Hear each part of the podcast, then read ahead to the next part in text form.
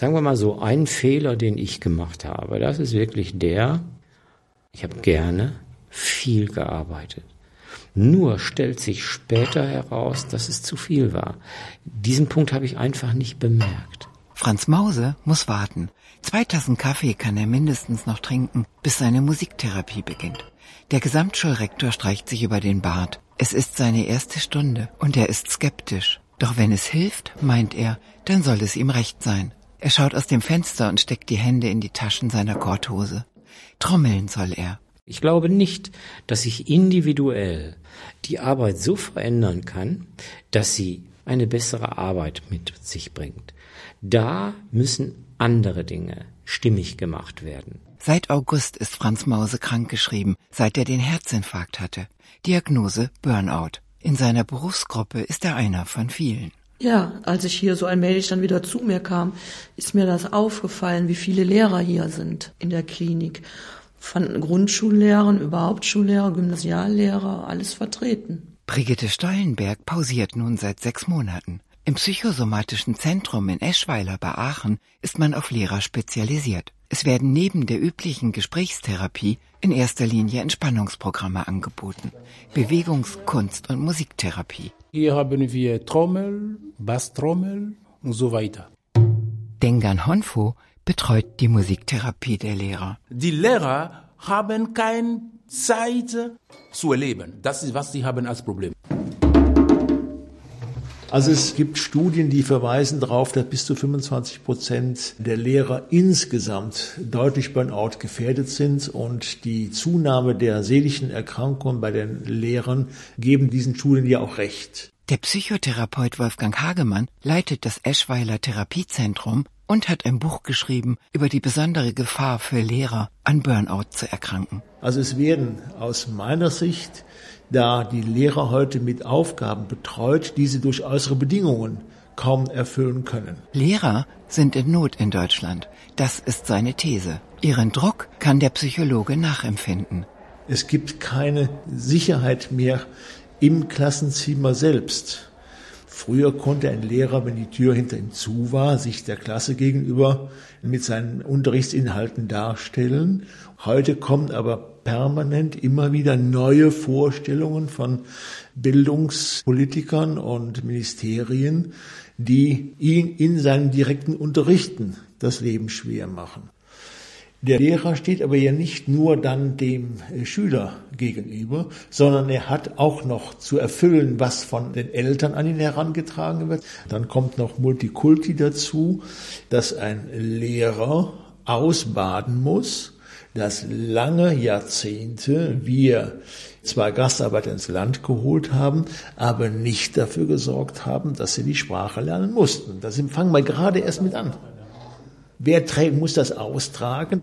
Das ist dann wieder der Lehrer. Suchen Sie eine Trommel aus. Der Boden war unter den Füßen weg. Ich war einfach äh, wie gelähmt, war nicht mehr in der Lage, auch nur irgendwo einen Schritt aus dem Haus zu setzen, weil ich einfach nicht mehr konnte. Es ging nichts mehr. Im Musikraum hat Rainer Hartung Platz genommen. Eine Dreiviertelstunde dauert die Musiktherapie. Ich hatte plötzlich Angst vor der Schule war mir irgendwie völlig klar, dass ich diese ganze Sache nicht mehr ertragen kann. Das war einfach zu viel. Der Musiktherapeut Dengan Honfo schiebt ihm eine Trommel rüber. Trommel bringt die Leute direkt auf äh, Punkt. Die Dialoge zwischen Emotionalität und Rationalität. Ob Emotionalität momentan Recht haben möchte oder andersrum. Kopf oder Herz. Alles, was man macht, kommt von Herzen. Das ist schon klar. Aber was Umgebung läuft, lässt nicht Kopf in Ruhe, um zu kriegen, was Herz gibt als Information. Es geht in diese Richtung zu merken, wie kriege ich ein Signal von Herz? Wie laut ist sogenanntes Signal von Herz?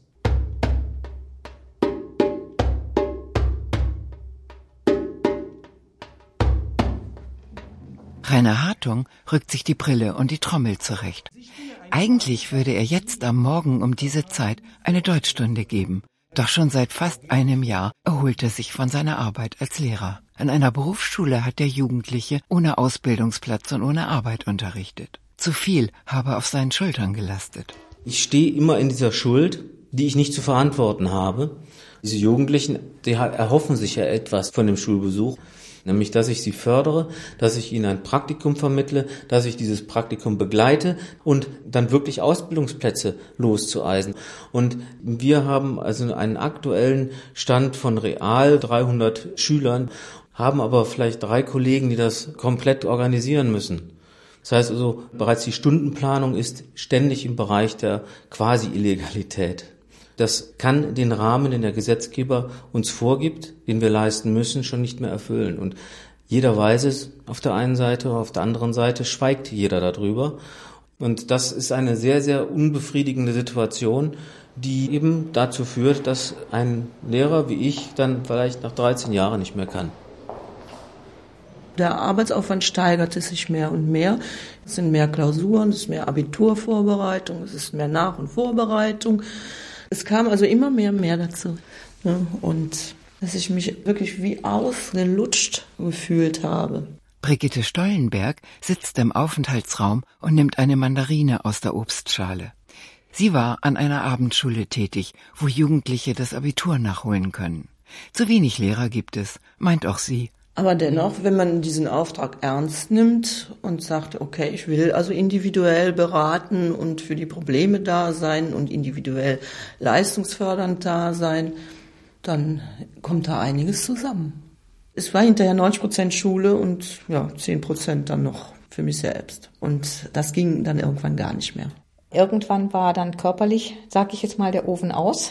Hannelore Schmieder hat vor drei Wochen das Handtuch geworfen. Also selig war mein Tag morgens um 10, 11 Uhr zu Ende. Und äh, es kam dann zu einem absoluten Erschöpfungszustand. Konzentration war nicht mehr da. Dinge, die ich nach 20 Berufsjahren früher mal locker aus der Hand geschüttelt habe, waren nicht mehr da. Die Lehrerin für Biologie und Chemie arbeitete nicht an einer Brennpunktschule, sondern an einem Gymnasium. Wenn ich nur Unterricht machen müsste, wäre ich King aber gleichzeitig haben wir immer mehr sozial harte Fälle, egal aus welcher Schicht. Aber da sind ganz viele Lehrer nicht für geschult. Und die Erwartungen der Eltern und der Schüler an den Lehrer haben sich geändert. Man ist quasi Dienstleister. Es gibt Eltern, die mit überzogenen Erwartungen zur Schule gehen und sagen, Sie sind jetzt dafür verantwortlich quasi, dass mein Kind später mal einen super Beruf ausübt. Es ist immer und immer wieder die Frage, wirst du dem gerecht? Der Arbeitsrhythmus ist immer schwieriger geworden. Ein gravierendes Erlebnis war mit Sicherheit der Herzinfarkt. Für mich so ein Endpunkt. 30 Jahre Berufserfahrung hat Franz Mause. Studiert hat er die Fächer Deutsch und Gesellschaftslehre. Die Motivation oder auch der Wille, etwas anzupacken und dann zu Ende zu führen, der hat sich immer mehr wie ein Berg vor allen Dingen aufgetürmt, über den ich nicht gekommen bin. Der Schulleiter rührt seinen Kaffee um. Da ist einiges zusammengekommen in der langen Zeit. Die Aufgaben als Lehrer, als Rektor einer Gesamtschule und viele Jahre lang auch noch Gewerkschaftsarbeit. Das ist wie in so einem Karussell. Wenn Sie da drin stecken und da mitwirbeln, kriegen Sie das gar nicht mit. Aber wenn sie auf einmal außen stehen und das sehen, dann denken sie sich, mein Gott, nochmal, da muss einem ja schwindlig werden. Gabriele Ulbricht, Hauptschullehrerin. Wir müssen äh, versuchen, den Kreis zu quadrieren, gerade an der Hauptschule. Wir müssen Lernstandserhebungen machen, wir müssen Leistung fördern, wir müssen aber auch alle verhaltensauffälligen Schüler integrieren.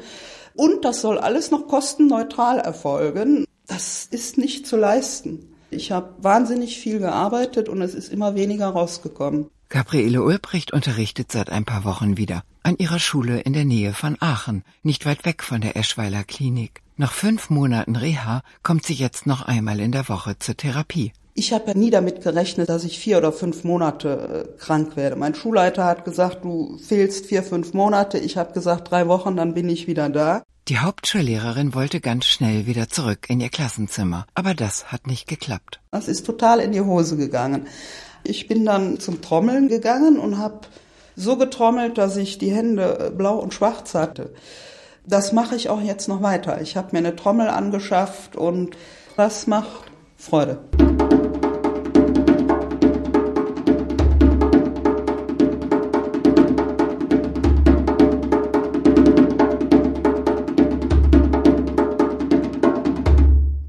Sie wissen genau, wohin Sie wollen aber ein paar Blockaden sind da.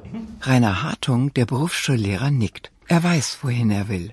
Dengan Honfo weiß es auch. Er hat inzwischen schon viele Lehrer therapiert. Die meisten von ihnen denken viel, aber viel zu wenig an sich selbst, meint er. Lehrer gibt was, aber der nimmt nicht was. Es tut gut, diese Rolle zu tauschen. Lehrer, sie haben viel Kopf, äh, warum? Lehrer weiß nicht mehr, warum es so ist. Der fragt sich, wo ist links, wo ist rechts, und da lüften, erneuern. Dieser Kern hat zu viel Staub. Muss man das lüften. Rainer Hartung kann nicht abschalten. Ja, das ist eigentlich ein Stress ohne Ende. Rund um die Uhr geht ihm die Schule durch den Kopf.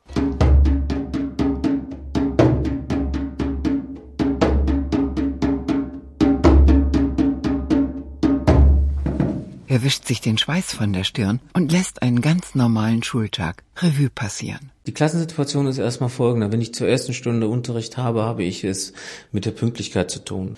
Ich sitze dann tatsächlich da, gucke auf die Sekundenzeiger auf der Uhr und sage, jetzt ist Feierabend. Das ist denen egal. Die einzige Sache, die man da hat, ist sich selber als Person einzubringen. Das heißt also, ich muss schauen und überwachen, dass die Jugendlichen auch tatsächlich in den Unterricht kommen.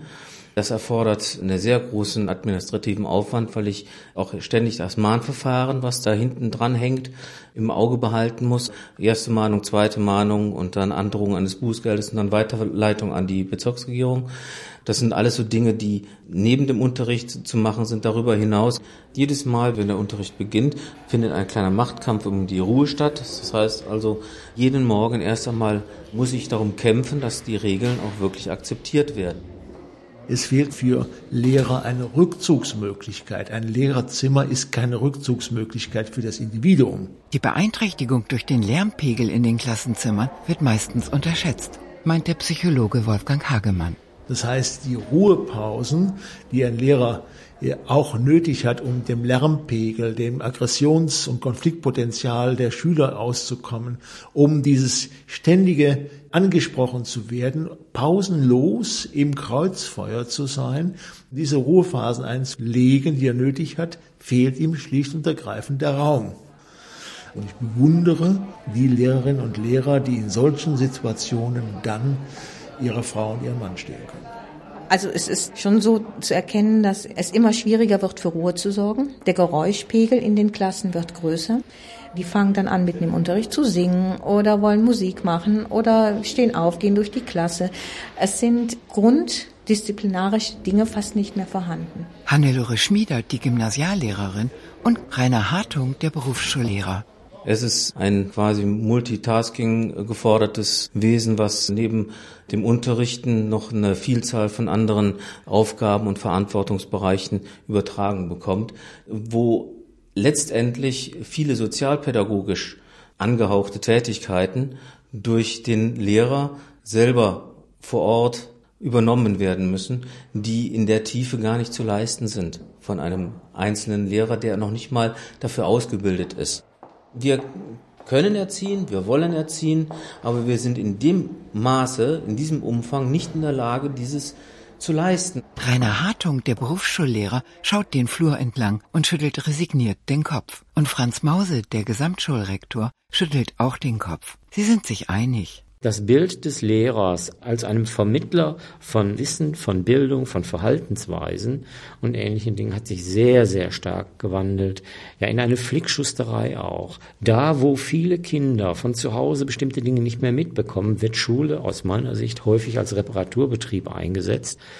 Das heißt, ein immer stärker werdendes Hin zur Sozialarbeit, wobei ich kein Problem damit habe. Nur, wenn ich in so starkem Maße Sozialarbeit hätte leisten wollen, dann hätte ich Sozialpädagogik studiert. Platzieren Sie Ihre Trommel einfach so. Ja. Endlich beginnt Franz Mauses erste Musikstunde. Und was haben Sie jetzt auszudrücken? So einfach so ist es, nicht antworten, aber nur Trommel. Ich soll nur trommeln. Ja.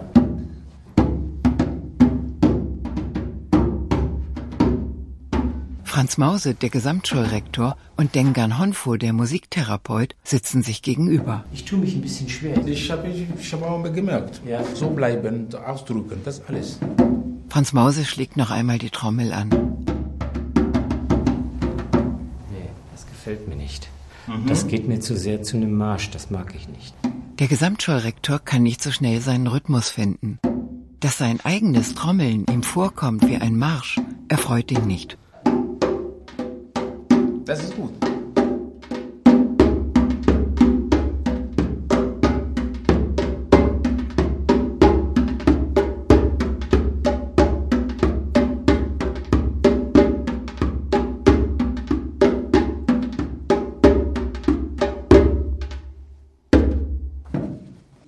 Das ist, glaube ich, der letztendliche K.O.-Stoß, den man dann bekommt, dass die gesellschaftliche äh, Stellung, die man hat, eben immer wieder attackiert wird. Rainer Hartung, das Bild vom faulen und unfähigen Lehrer ist sehr verbreitet in Deutschland. Respekt der Gesellschaft dem Lehrer gegenüber, der Arbeit des Lehrers gegenüber, der Arbeit, was er zu leisten hat, ist nicht mehr vorhanden.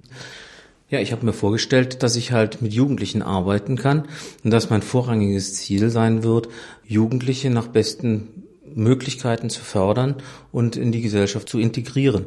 Und das heißt also, das war der vorrangige Grund oder die Vorstellung, die ich von meinem Beruf hatte. Traumberuf Lehrer. Große Ideale hatte er mal, genau wie viele andere damals. Man ist eigentlich, ich sag jetzt mal in Anführungsstrichen so der Depp, der auch noch alles richten soll und jetzt letztendlich der Lohn, jetzt nicht der materielle Lohn, sondern überhaupt jetzt auch der gesellschaftliche Lohn, der ist gleich null.